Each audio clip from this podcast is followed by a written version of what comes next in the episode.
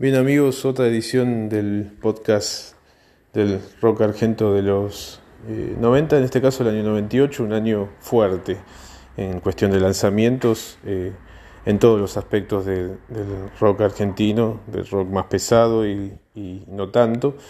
Eh, a mí particularmente siempre me gustó la música más pesada y en esos años, bueno, es el año que debuto en, en shows debutó con Megadeth en Argentina, pero también, bueno, había bandas soportes argentinas como el caso de Letal y Trepanador, que era una banda de, thrash metal de, esos años que estaba eh, saliendo a la, a, la escena en vivo argentina. Bien, eh, bueno, entonces por el lado pesado vamos a destacar los lanzamientos de Animal con Poder Latino, un disco que fue grabado eh, afuera en los estudios Índigo Ranch, que era muy popular en esos años, donde habían grabado Sepultura, Korn, eh, con, bueno, con una, un equipamiento bastante, eh, un equipamiento técnico artesanal, se, se, grababa en cinta aún en ese estudio con equipos todo analógico.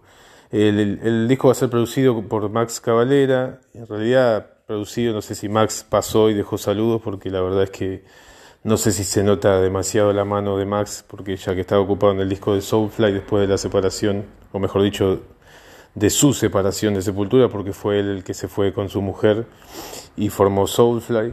Eh, el disco es interesante, tiene un sonido potente, bastante directo. La batería no la graba Andrés Villanova, que había ingresado en el lugar de Martín Carrizo, que se había ido en el año 97, sino que la graba Jimmy De Grasso, que después va a ser baterista de Megadeth había sido baterista de Suicidal Tendencies. Em, un disco interesante, pero particularmente no es el disco que más me gusta de Animal. Em, tiene muchos covers, eh, está bien, es un disco que, que podríamos ponerle un, unos 6, 7 puntos, me parece que para la época estaba bien y Animal se consagraba popularmente. Llegó a tocar en el velódromo municipal de la ciudad de Buenos Aires para 15.000 personas. Me acuerdo que la entrada valía 5 pesos eh, y eso generó un poco de discordia porque la entrada para los shows en ese momento valían entre 10 y 15 mínimo de los eh, recitales nacionales, así que bueno, se generó una mini polémica por esa cuestión. Eh, Almafuerte edita su disco homónimo, ahora sí, con eh, cuando después de que Ricardo Iorio haya dicho infinidad de veces que jamás iba a grabar por un sello multinacional, bueno, finalmente este, lo hace y graba para el sello Universal, que en ese momento era Polygram, eh, un disco muy compacto, también con covers, parece un estigma de la época, ¿no? Poner covers de de sus mismas bandas o de otros artistas. Lo produce Ricardo Mollo, que, estaba en esos años eh, muy ocupado en su rol, además de Divididos, como productor artístico. Eh, un disco que suena bien, que fue masterizado en los Estados Unidos. Eh, bueno, tiene temas emblemáticos como Cebos, como Alma Fuerte. discos que quedaron, temas que quedaron para siempre en la historia de la banda, ¿no? Eh, después tenemos un disco interesante que es el Temple de Walter Jardino, el primer disco solista de Walter Jardino, un disco compacto, la verdad que muy interesante respecto de, lo último que había sido el material de Rata Blanca, eh, que había sido bastante discutible, ¿no? el, el disco que había salido en 1996, Rata Blanca 7. Eh, este disco de Temple presenta un sonido muy limpio, composiciones sólidas, eh, la verdad es que fue una sorpresa en su momento, que si bien no le di mucha importancia cuando salió, con los años este, la verdad es que lo destaqué porque es, un disco muy interesante bajo todo tipo de, de comparación con el material al que nos tenía acostumbrado Walter en sus tiempos gloriosos en Rata Blanca, así que pulgar en alto para para él y la banda que había formado en ese momento. Estaba Martín Carrizo en los parches. Eh, y bueno, nada, se nota eso por la ejecución y la verdad es que, bueno, es, un disco a, tener en cuenta. Eh, bueno, después vamos un poco para las extinciones que siempre están de, de sumo. Tanto las pelotas como Divididos sacan dos discos. En el caso de las pelotas saca ¿Para qué? Un disco bastante tranquilo, no tiene demasiados, demasiados sobresaltos, eh, la producción un poco mejor de lo que había sido el, disco anterior. Eh, se destaca el tema ¿Para qué? y hay otros temas. Eh, ¿Cuándo podrás amar? que llegó a ser cortina de un programa de televisión argentino en el año 2002 y se hizo muy popular.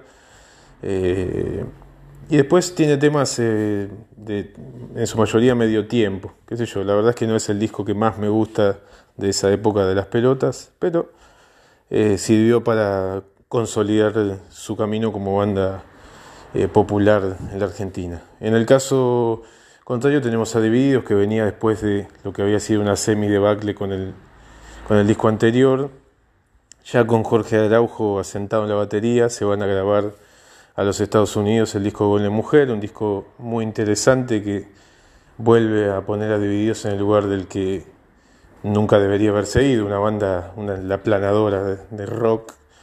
Y, la verdad es que, bueno, nada, presenta un sonido implacable, como nos tienen acostumbrados, y nada, es un disco muy disfrutable de principio a fin. Creo que no sé si vale la pena destacar algún tema porque el disco me, me gustó entero, tiene lo de siempre divididos, digamos, esos temitas en chiste que hacen ellos, temas eh, emparentados al folclore argentino, temas más rockeros, temas medios tiempos, en fin, eh, la verdad que un disco muy completo, así que invito a escucharlo.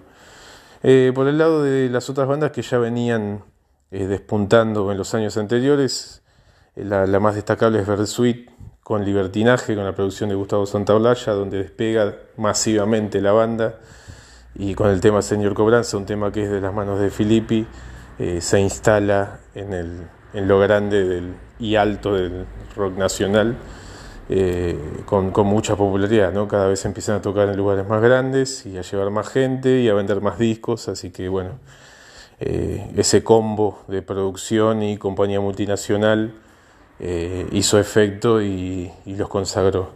Caballero de la Quema también, con la paciencia de la araña y Avanti Morocha, el tema que los hizo conocer por, hasta por mi abuela, creo, en aquel momento, así que, mm, bueno, nada, también la consagración eh, masiva para los caballeros que ya venían batallando desde principios de los 90 y, bueno, ahora la pegan masivamente.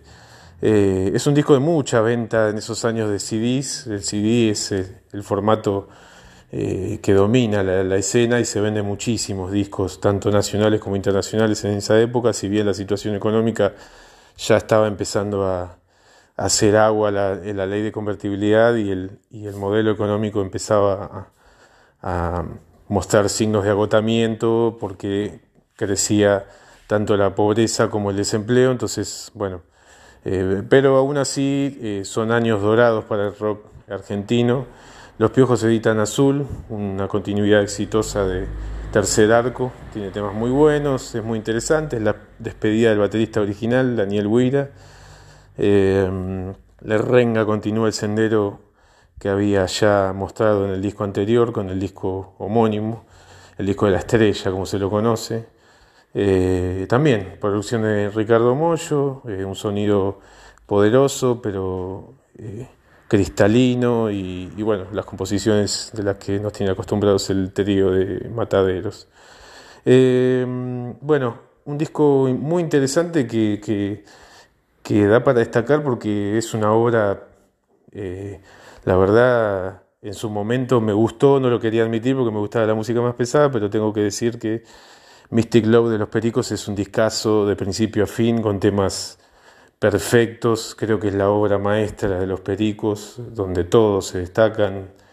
Eh, parejo, eh, nada, la, interpretación del Baiano, de, de, Juan Chivaleirón, todos los músicos me parece que, tanto a nivel percusivo, creo que es el disco de los Pericos, puede haber discos más exitosos o que contuvieron más hits a lo largo de los años 90, pero me parece que este es el disco definitivo de, los Pericos como ahora ya con, en una etapa adulta, más madura, en, cuanto a su música y, la vida de sus integrantes.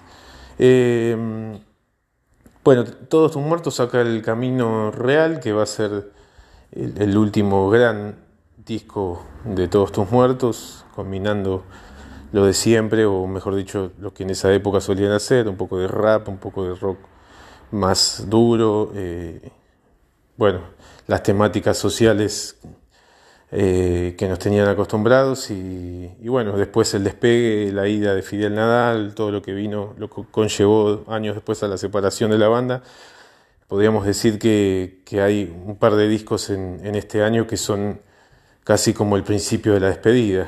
Y hablando de eso voy a mencionar a Patricio Rey y sus redonditos de ricota que salgan el último bondi a Finisterre, que es, como decía antes, el principio de la despedida, porque va a tener un disco más, pero acá es el último disco donde eh, graban como banda completa, ¿no? Eh, en el último disco ya eso no va a suceder, donde hay varias canciones y composiciones compartidas, tampoco va a suceder en el último disco, por eso digo que es el comienzo del fin, ¿no? Para, para los redondos, una banda hipermasiva, eh, querida y popular. Eh, el disco es, interesante, tiene temas lindos, me acuerdo de Gualicho, eh, por, sobre todo es el tema que más me quedó.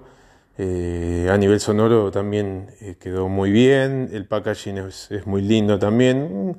Un, disco, si, si, tuviese, si hubiese sido el disco despedida, creo que, hubiese estado bien igual. Pero bueno, faltaba Momo Sample en el año 2000. Eh, nos falta destacar el disco No sabe, no contesta de Cienfuegos. Cienfuegos es una banda que formó Sergio Rothman cuando se va de los fabulosos Cadillac, que si bien ya la tenía desde antes, bueno, es con este disco que se afianza en el circuito ya no tan under de Buenos Aires y toca en lugares más grandes. Eh, una banda en mezcla de post-punk, rock duro, y algunas otras cosas, muy personal, muy interesante. Eh, tenemos, bueno, Ataque 77 saca otras canciones, que es un disco de covers, de covers variados. El, tema que más se destaca es No me arrepiento de, este amor de Gilda, de una cantante de cumbia argentina que lamentablemente falleció muy joven en un accidente automovilístico. Eh, pero bueno, es un signo de la época, ¿no? Mucho disco de tributo, disco de covers, discos en vivos con temas en estudio. Bueno, todas esas cosas existían en esos años porque eh, daba para, para, hacer eso, ¿no? Para homenajear a discos, artistas viejos o meter covers de, de artistas de los ochentas en su mayoría. Eh, y tributar también a bandas emblemáticas. Bueno, en este caso lo que hace Ataque es mostrar un catálogo de diferentes artistas populares argentinos y ponerle su, impronta y sale muy bien el experimento. La verdad que em, después de un día perfecto del año 97 es un disco eh, muy lindo, lograron un sonido, le dieron un sonido particular a canciones que tenían otros sonidos y hicieron una obra este, interesante.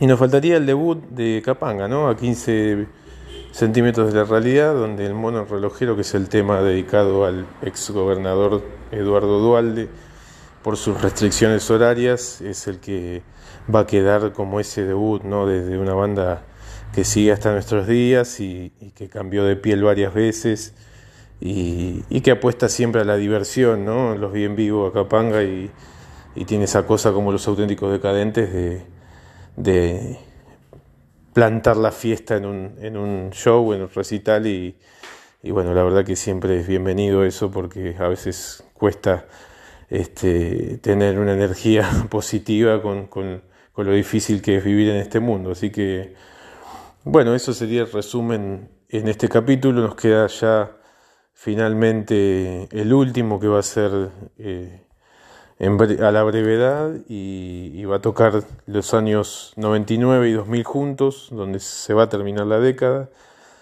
Y, bueno, le vamos a dar cierre a esta temporada del rock argento de los 90 para continuar con podcast de, otras cosas. Así que gracias por, escuchar, eh, remitirse siempre, como digo, a las plataformas para escuchar los discos, que eso es lo más interesante, esto es solo una recomendación arbitraria. Y bueno, nos estamos oyendo eh, en días.